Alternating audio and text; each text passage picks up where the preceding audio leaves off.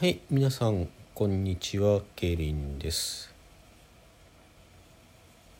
ちょっと眠りかけていたりしたので声がうん低くなってますがそして休みの日なのになぜかなぜかなぜか休みのはずの日に2回更新してるわけですがちょっとね、夕べからモヤモヤっとしてたことを、うん、どう話せばいいか、まあ、まとま、まとめて話すの、まあ、はっきり言っちゃめんどくさいんですよね。あの、ちゃんと考えて、ちゃんと構成をこう作って、構成作ってっていうかね、こう、論理立てて、筋道立てて、話そうとすると相当面倒くさいことになったので、うん、まあ、ちょっと面倒くせえなと思って、やめたと思ってたんですけどまあでもちょっと話せそうな切り口を半分眠りながら見つけた気がするのでちょっとお話ししようかと思って今更新しています。例えばね仕事でも何でもいいんですけど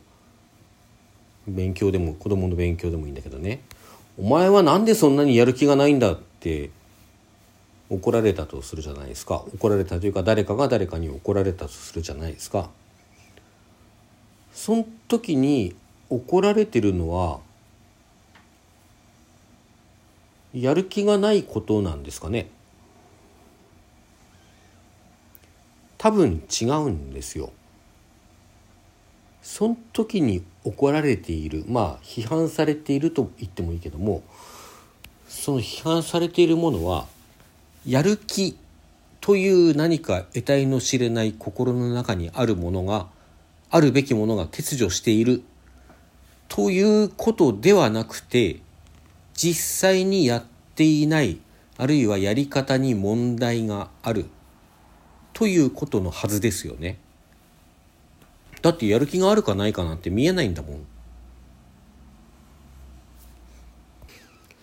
あるいは例えばこう血話喧嘩みたいなものを想像してください。あなたは私を愛してないのねって詰め寄られる時に批判されている責められているのは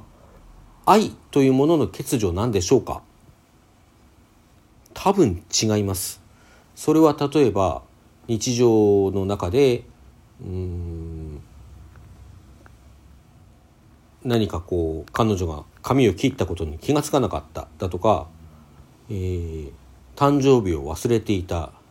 なんか知らんけど記念日あの付き合い始めた記念日かなんかを忘れていた、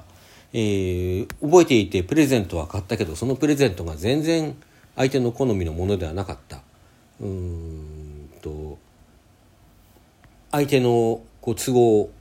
を全く無視して自分の都合だけでこう予定を決めてしまった。などなどなど。具体的な何かであるはずなんです。あるいは具体的な何かの積み重ねという場合もあります。細かいなんかね。あの昨日はこんなことだった。1週間前はこんなことした。あの10日前はこんなことしたし1ヶ月前もこうだったっていうのがその都度言うほどの大きなことじゃなかったんだけども積もり積もってどっかで爆発してあなたもういつもいつもそんなんで私のこと愛してないのねという言葉になる場合もある。だけれども、それが、えー、愛の欠如そのものではなくて、具体的な何かについて起こってるんであるというところは変わらないわけです。まあ怒ってるないし、批判している、非難しているということであることには変わりないわけですよ。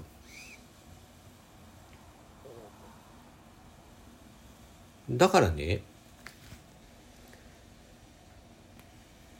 自分が何かを批判したい非難したいと思った時にはそういう抽象物について起こっているんだと思ってそのような起こり方をする前に実際には自分が具体的な何について起こっているのかということをよく考える必要があると私は思います。そして自分が具体的な何について起こっているかを考えるということは取りも直さず自分自身が何を求めているのか何を求めていたから今こんなに怒りの感情が湧いてくるのかということを見つめることでもあるはずです。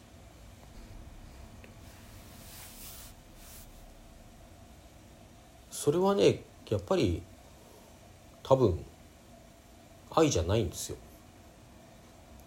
愛じゃない求めてるのはね愛とかあるいはやる気を出してもらうことではないんですよ。私が思った通りに勉強してくれること私が思った通りに何かプレゼントをくれること私が思った通りの言葉をくれること私が思った通りに行動してくれることを多分私は求めている。だから起こるんです。それが悪いって言ってんじゃないんですよ。それ全然悪いことじゃない。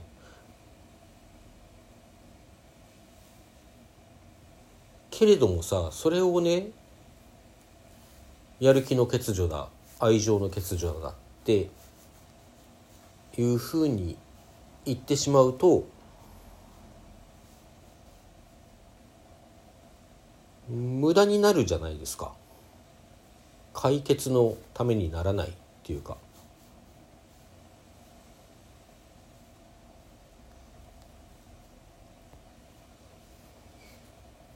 これはわりかしわりかしこうプラクティカルなというかまああれですよね。こう精神医療の領域でいうとこう行動療法的なと言ってもいいのかなと思います。私も詳しくないからね。かなりあの伝え聞いた話でこういい加減言ってますからいつも言いますけどあの僕の話すことの半分には意味がないからね。うん、まあだけどまあ、そういうこう具体的な何かにのみ着目するというのはやっぱり行動療法の一つの特徴だと認識してるんですけどね、まあ、そういうアプローチの仕方っていうのは日常でもかなりこうストレスを軽減するんじゃないかなということは思います。動機をさ動機ないしその原因となる心の動き心にの中にあるものあるいはないものを批判することには意味がないんですよほとんどの場合ね。ほとんどの場合って言ってるのは私本当は全てって言いたいんだけどもうんひょっとしたら何か例外があるかもしれないなと思って予防線張って言ってるだけでもうおそらくは全ての場合において意味がないんですよ。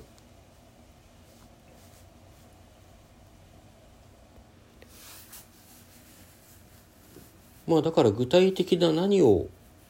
求めているのかっていうことをやっぱり突き詰めて考えた方が、えー、生産的だしおそらく問題の解決に向かう近道でもあるしそしてまたですねひょっとしたら相手が悪いと思って相手を非難していたけどもそういう具体的な何かに還元した結果自分の望みの方が不条理であったりこう無茶であったりするしたんだということが明らかになる場合すらあるかもしれません。ケースバイケースですねそうじゃない時もあるしそうである場合もある。まあだからまずはさうん動機を非難することをやめてみませんかというお話ですね。まあ心などというね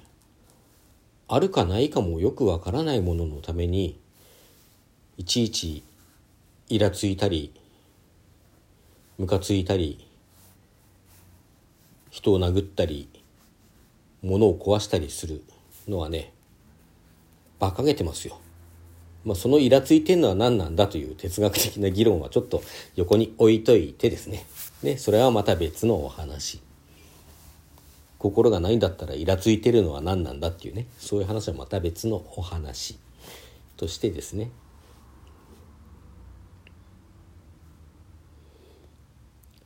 まあもしもしですねその辺のこと心がないとかあるとかね